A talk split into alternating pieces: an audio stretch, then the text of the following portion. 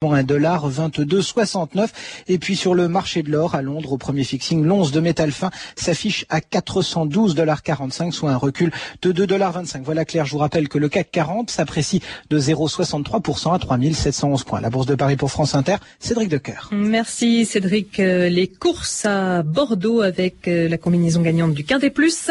4 11 3 13 et 15. Vous écoutez France Inter, il est 14h03, c'est l'heure de 2000 ans d'histoire avec Patrice et non pas Pascal Gélinet. Bonjour. Merci, bonjour Claire, merci.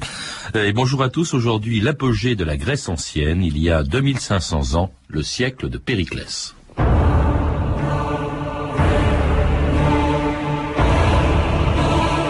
La constitution qui nous régit n'a rien à envier aux autres peuples. Elle leur sert de modèle, elle a reçu le nom de démocratie.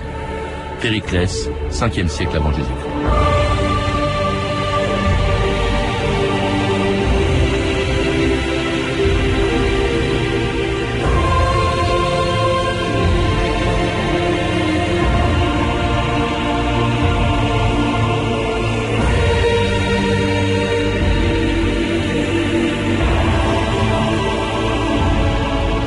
d'histoire.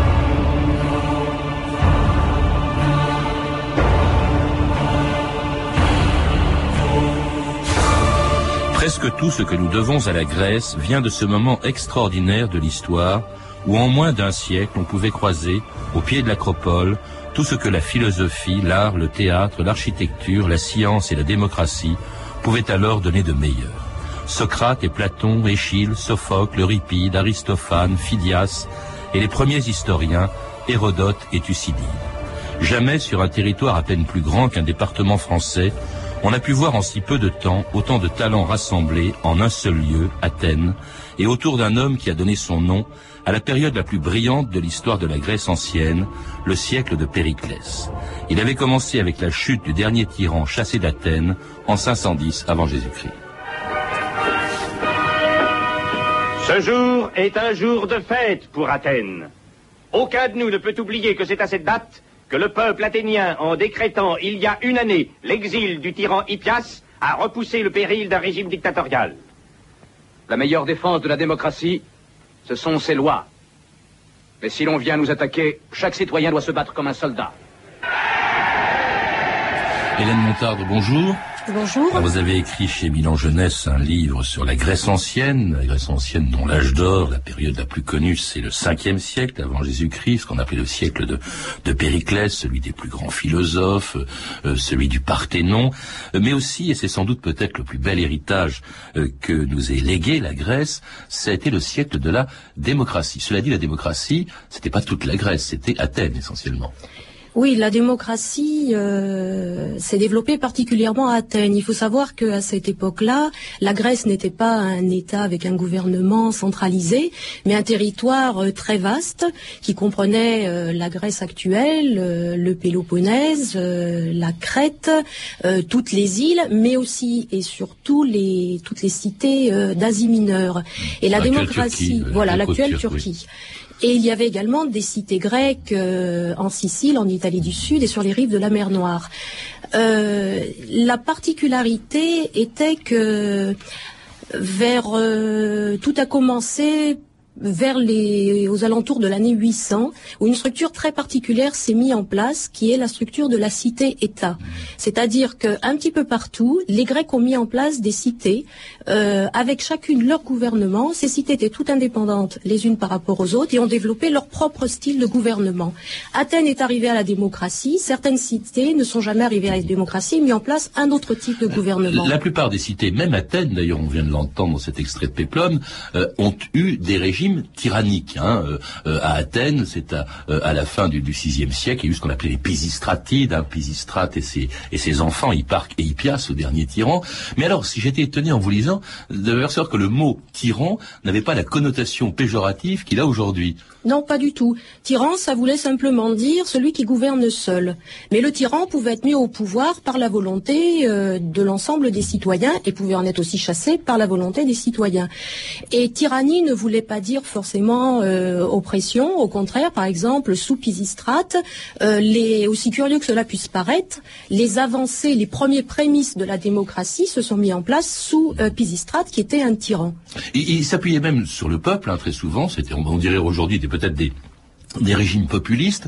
Euh, par exemple, ils ont, ils ont beaucoup travaillé au partage des terres et c'était, ils étaient leurs pires adversaires, c'était ceux qui ont longtemps gouverné Athènes, ce qu'on appelle les eupatrides, c'est-à-dire en fait la classe des grands propriétaires terriens, Hélène Montarde. Oui, parce que euh, il y avait un système très particulier. Les terres appartenaient effectivement à quelques familles, et le système d'héritage était conçu de façon à ce que les terres restent toujours à un seul propriétaire. Ce qui fait que petit à petit, tous les petits propriétaires qui ne appartenaient pas à ces grandes familles étaient dépossédés, pouvaient même finir à être esclaves simplement pour rembourser leurs dettes. Donc petit à petit, un certain nombre de réformes ont été mises en place pour changer ce mode de répartition et permettre aux citoyens euh, de rester propriétaires de leurs terres et d'exercer euh, la culture tout comme les grandes familles. Alors ces tyrans, comme vous le disiez, gouvernaient seuls, c'était pas la démocratie. La démocratie va apparaître euh, avec un homme qu'on connaît peu, d'ailleurs, qui est Clisthène. C'est après la chute d'Hippias. C'est Clisthène qui devient, je crois, c'était un archonte. C'était enfin, c'était en tout cas quelqu'un euh, chargé de diriger Athènes et qui met en place euh, la démocratie. Mais alors une démocratie fragile qui, comme d'ailleurs euh, toutes les autres cités grecques, doit faire face aux ambitions d'un immense empire, l'empire perse. Milciade, j'ai été envoyé pour t'avertir que les forces persanes ont débarqué dans la plaine de Marathon. Tu dois sans retard regagner Athènes. Ce n'est pas la première fois que notre territoire subit une agression de nos ennemis. Et ce n'est pas non plus la première fois que notre cité, nos lois et nous-mêmes courons le risque d'être dangereusement menacés. Oui, mais la menace qui pèse sur nos têtes s'amplifie de jour en jour. Les Perses ne sont qu'à 100 stades de nos murs. Sans aide, nous ne réussirons certainement pas à repousser Darius et ses hommes. Nous remettrons des armes aux vieillards, aux adolescents. Ne combattront-ils pas tous pour un idéal commun? Et s'il est impossible de vivre libre, mieux vaut mourir en combattant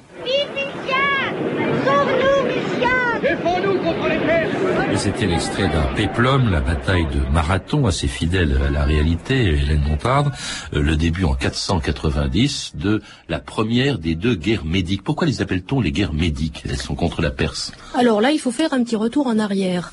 Euh, il faut revenir euh, au VIe siècle. Et au VIe siècle, les cités grecques d'Asie mineure sont très florissantes. Milet, Éphèse euh, sont beaucoup plus importantes qu'Athènes, Sparte et Corinthe. Et un grand courant scientifique et philosophique se développe euh, aussi dans ces villes. Par contre, ces villes ont un petit handicap. Ce sont des cités grecques indépendantes, mais elles sont néanmoins sous protectorat d'un petit royaume voisin, la Lydie, qui est gouvernée par le fameux roi Crésus. Et tout se passe très bien parce que Crésus est quelqu'un euh, qui apprécie beaucoup la culture grecque et donc tout va pour le mieux. Mais ça ne dure pas longtemps parce que un autre royaume situé un petit peu plus à l'est, la Médie, est en train de se développer de façon euh, tellement prodigieuse qu'il deviendra l'empire perse. Et la Médie, voilà, les habitants de la Médie sont les sont les Mèdes. Et cet empire, euh, bien sûr, la Médie va attaquer la Lydie, battre le malheureux roi Crésus, et les cités grecques vont passer sous le protectorat des Mèdes, des Perses, ce qui est beaucoup moins intéressant pour eux. Oui, parce que bon, et alors c'est le roi, c'est d'abord c'est Darius hein, qui va justement entreprendre une grande expédition euh, contre Athènes, parce que évidemment ces cités font appel à leurs cousines, si je puis dire, à leurs voisines grecques du continent européen, euh, et puis euh, pour liquider ce qui à ses yeux euh, le gêne, euh, euh, Darius lance une grande expédition donc en Grèce continentale, en Grèce d'Europe, et il arrive à Marathon. Alors là, c'est l'épisode, là, c'est la bataille de, de Marathon remportée par Bilsiade avec l'épisode de Philippides, hein, qui qui sera ce- le premier marathonien puisqu'il va apporter la nouvelle de la victoire grecque euh, aux Athéniens à 40 kilomètres de là. Euh, c'est vraiment, euh, c'était vraiment une grande bataille, mais avec des forces disproportionnées. On se demande même comment est-ce que les Grecs euh, et les Athéniens notamment ont pu résister à cette Oui, invasion c'est perse. c'est un concours de circonstances tout à fait particulier.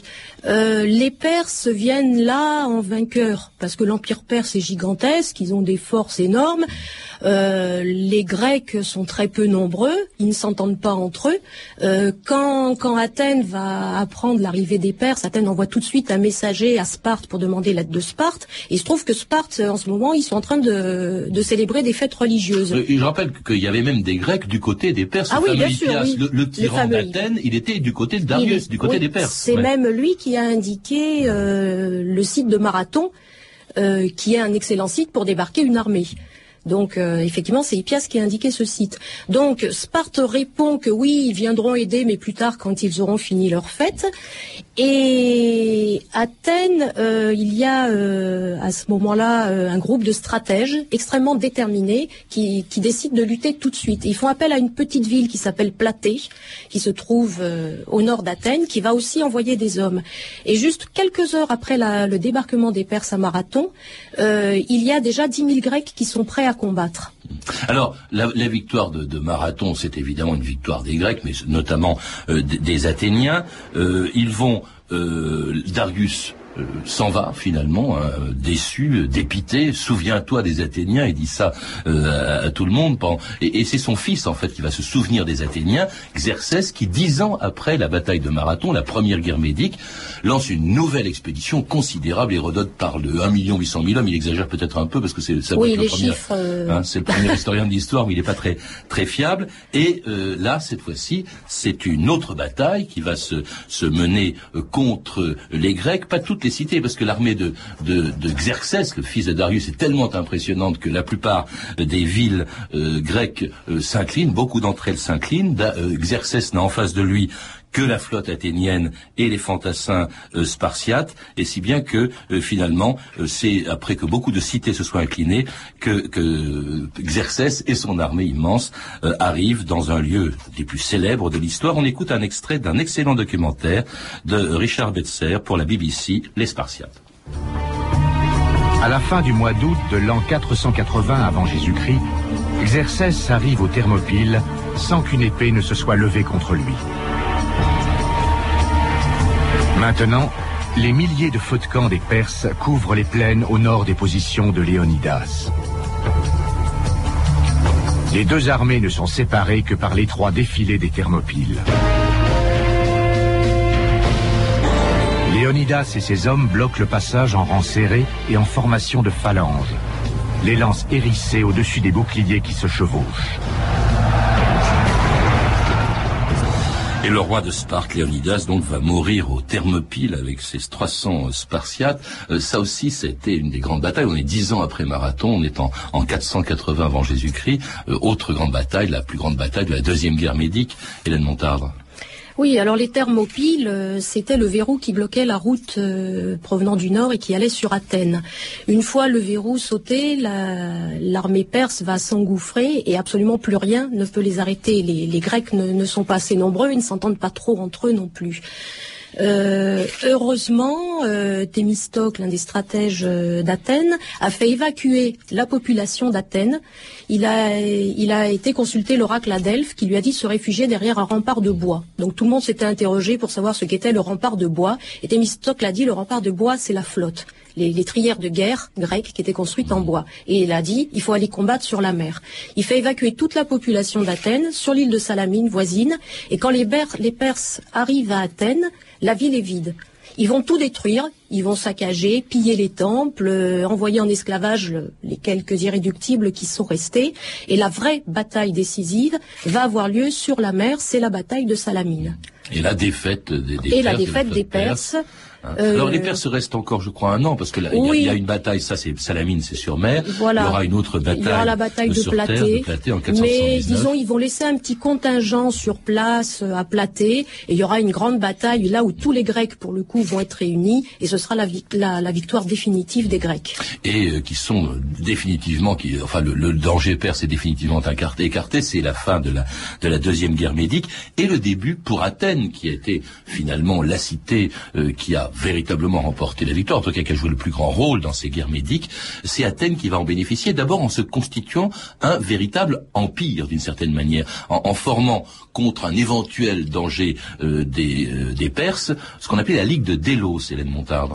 Oui, alors effectivement, c'est Athènes qui va euh, remporter la plupart des lauriers. C'est vrai qu'il y a d'autres cités qui ont participé, euh, bien entendu. Hein, par exemple. Oui, Euh, et puis euh, toutes au les cités, oui. euh, a été rasée, tout le- toute la population a été envoyée en esclavage, Platée a fourni des soldats, Thèbes également, Euh, mais c'est vraiment Athènes pour une raison, pour plusieurs raisons.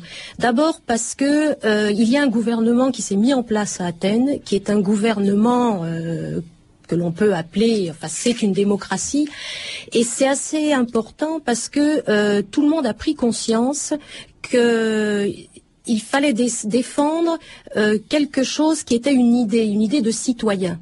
Les, les Perses ont perdu. euh, par des concours de circonstances divers, mais aussi parce que les Perses qui combattaient là n'avaient pas cette idée de citoyenneté. Ils étaient les sujets d'un immense empire. Les Grecs, ils défendent la liberté, ils défendent leur liberté, ce sont des citoyens.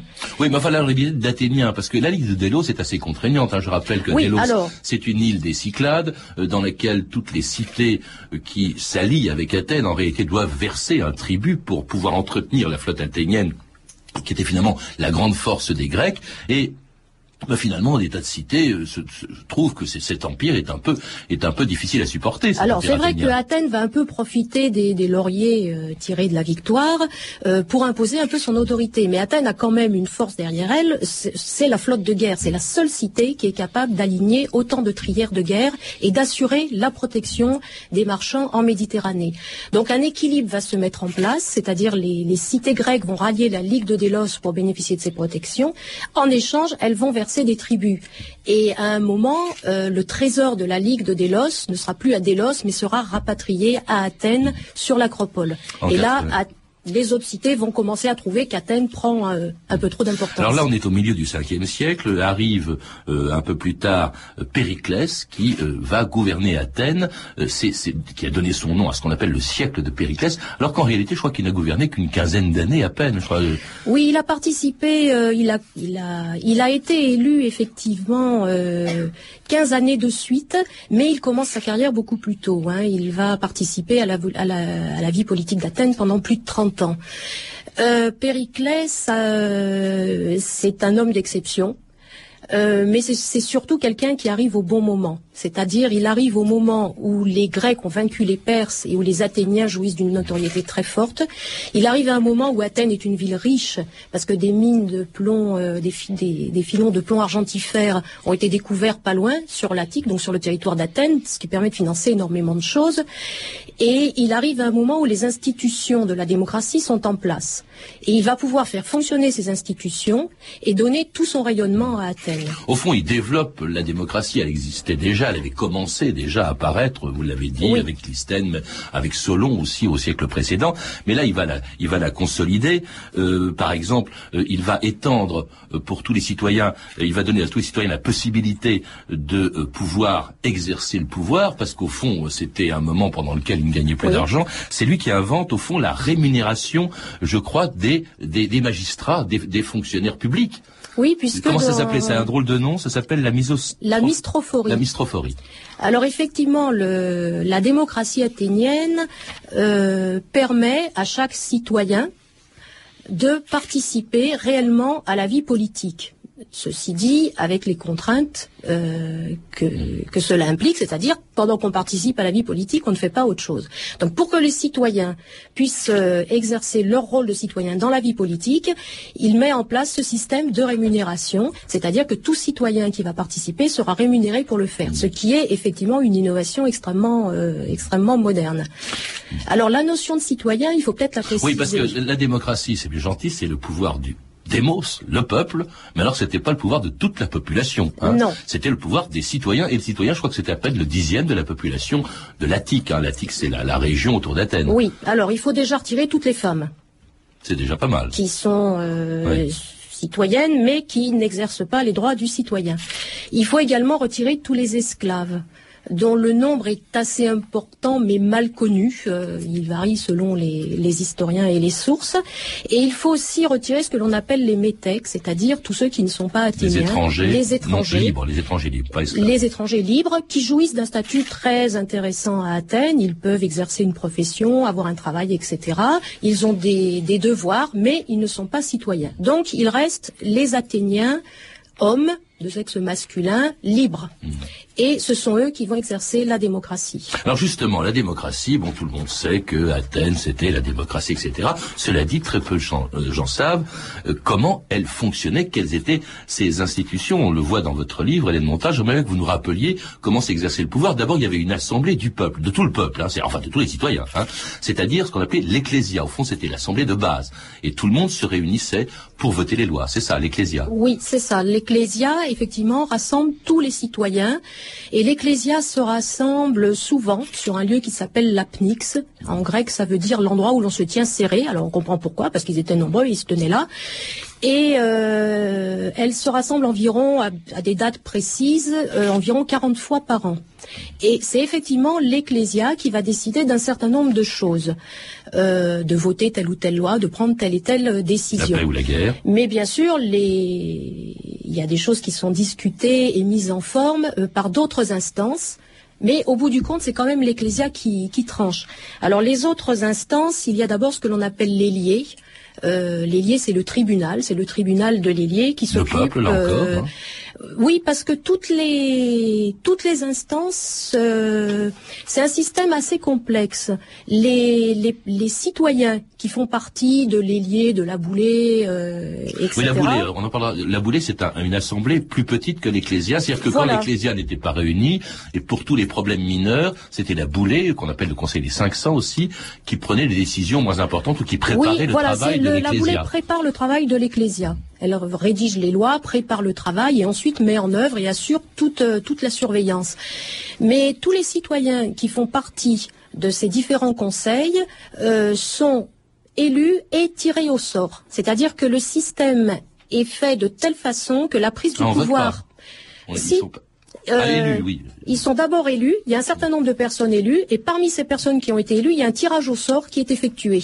Ce qui fait que ça évite toute possibilité à une personne de prendre le pouvoir, et ça évite euh, aussi euh, toute tricherie. Alors ça, ça c'est un peu la, les que vous avez citées, c'est euh, l'ecclésia, la boulée, c'est un peu au fond une espèce de grand parlement. L'ecclésia, c'est même carrément le référendum puisque c'est tous les citoyens Voilà. en principe. La boulée, c'est une espèce de parlement.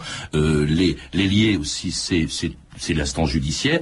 Le pouvoir exécutif qui exerçait, par exemple, Périclès, sa fonction réelle pendant 15 ans, c'était stratège. Alors, stratège, c'est pas seulement un militaire, si j'ai bien compris. Non, les, les stratèges sont souvent des militaires, mais pas seulement.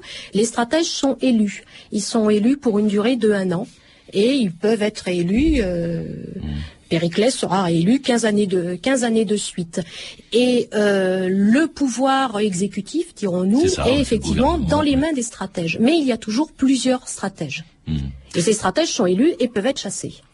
Et par la volonté du peuple. Et Périclès, lui, on l'a, il, est très populaire, on l'a réélu pendant une quinzaine d'années d'affilée. Enfin, il voulait pas qu'on le, le soupçonne d'être tyran, alors il vivait très simplement. euh, euh, Oui, Périclès est une figure. euh, C'était quelqu'un qui plaisait énormément, qui, qui savait bien parler, qui savait faire passer ses idées, qui était très admiré, qui a fait énormément de choses pour Athènes. C'était quelqu'un d'une d'une grande culture, qui savait agir à la fois sur le plan défensif. C'est lui qui a a il a fait construire des doubles murs qui reliaient Athènes au Pirée pour protéger la ville des envahisseurs. Et puis, il a mis en place tout un programme de construction étonnant. Et c'est l'Athènes euh, telle qu'on l'a aujourd'hui. C'est-à-dire les monuments qui couvrent l'acropole datent de cette époque-là. Oui, parce que quand on pense au siècle de Périclès, on pense à la démocratie, mais on pense aussi effectivement à, à toute la splendeur, le rayonnement d'Athènes, euh, sur le plan aussi philosophique, artistique. C'est incroyable, je l'ai cité au début de l'émission, le nombre de grands philosophes, de de- de- d'auteurs euh, de, théâtre, de tragédie, euh, les- le premier historien euh, qui était Hérodote, des savants, tout ça regroupé au même moment, dans le même lieu qu'était Athènes. C'est assez invraisemblable ce rayonnement d'Athènes. Oui, je pense l'âge d'or que d'Athènes, Périclès. Athènes a- à, ce- à ce moment-là, Athènes a mis en place tout ce qu'il fallait pour que tout cela puisse s'exprimer. C'est-à-dire cette notion de citoyen est très importante. Euh, elle a permis le, développement justement de la pensée philosophique, le début de la science. C'est une époque où on peut s'interroger sur tout et tout remettre en question. Parce que chaque citoyen se sent, euh, se sent libre de le faire et a la possibilité de le faire. Athènes, c'est une cité où on est très libre. Et les, les étrangers, les métèques, ils sont très bien, très bien reçus. Euh, les esclaves, ils sont bien traités. C'est vraiment, euh, c'est oui, vraiment. Il est interdit de, de les battre. Oui, enfin, les, c'est- et puis ouais. les, es- par exemple, les esclaves qui appartiennent au gouvernement ou qui travaillent dans l'industrie sont rémunérés et habitent chez eux. Euh, donc c'est vrai que c'est un c'est un ensemble très particulier. Toutes les conditions sont faites pour que sur le plan culturel il y ait des tas de choses qui se développent. Et donc euh, Périclès va mettre en place un grand programme de construction euh, sur l'acropole. Le Parthénon va être construit, les propylées, un certain nombre. euh, Enfin, Phidias, c'est la statue, mais il, dirigeait les Phidias travaux, aussi, je crois. il dir- il dirigeait toute, euh, Ouais. oui, c'était l'architecte en chef, il dirigeait tous les tous les travaux de, de l'acropole. Et la pensée philosophique va également euh, se développer à ce moment-là. Et quand on regarde un petit peu les sculptures du Parthénon, justement, on s'en aperçoit. Les frontons se représentent effectivement les dieux, mais la fameuse frise des Panathénées qui orne l'extérieur des murs de la Cella, qui est l'endroit le, le plus sacré, euh, représente les hommes, représente euh, Mais tout les, ça, les, les Athéniens en fait. Tout ça s'est fait, euh, Hélène Montard, en très peu de temps, et en même temps, ça a été très éphémère, parce que ça va disparaître avec ces, ces autres guerres qui achèvent le, le 5e siècle avant Jésus-Christ, c'est-à-dire les guerres du Péloponnèse, Oui, alors. c'est-à-dire euh, la lutte contre Sparte, en fait. Oui, malheureusement, ces cités grecques ont un gros défaut, c'est que euh, tant qu'il n'y a pas d'ennemis extérieurs puissants contre qui se liguer, elles se disputent entre elles. Et elles ne s'entendent jamais pour des raisons euh, diverses et variées. Et les, les guerres du Péloponnèse vont effectivement mettre fin à la splendeur d'Athènes. Elles vont durer euh, plusieurs décennies. Et Athènes sera obligée euh, de s'incliner devant Sparte au bout du compte. Mais ça n'a pas empêché le- le- les- la démocratie, l'art, etc., d'être transmis jusqu'à nous. Euh, Hélène Montardre, merci en tout cas de nous avoir rappelé ce siècle qui a été le siècle de, de Périclès et que l'on retrouve entre autres hein, dans, dans votre livre, La Grèce ancienne, publié chez Milan Jeunesse dans la collection Les Encyclopes. Alors c'est un livre pour les jeunes, mais vraiment c'est un livre qu'on peut lire de 7 à 77 ans. Moi j'ai redécouvert des tas de choses que j'avais oubliées depuis mes, études. Euh, vous êtes également euh, l'auteur de l'Empire romain, publié chez Milan aussi, mais dans la collection Les Essentiels Junior. Vous avez pu entendre des extraits des films suivants, La bataille de Marathon de Jacques Tourneur, ainsi qu'un extrait du documentaire Les Spartiates, réalisé par Richard Betzer pour la BBC. Vous pouvez retrouver ces références en contactant le service des relations auditeurs, en composant le 3230, puis en tapant la touche 1, 34 centimes la minute, ou en consultant le site de notre émission sur franceinter.com. C'était 2000 ans d'histoire, la technique Éric Gérard et Olivier Riotor, documentation Virginie Bloch-Léné, Claire Tesser et Cédric Joseph Julien, une réalisation de Anne Kobilac.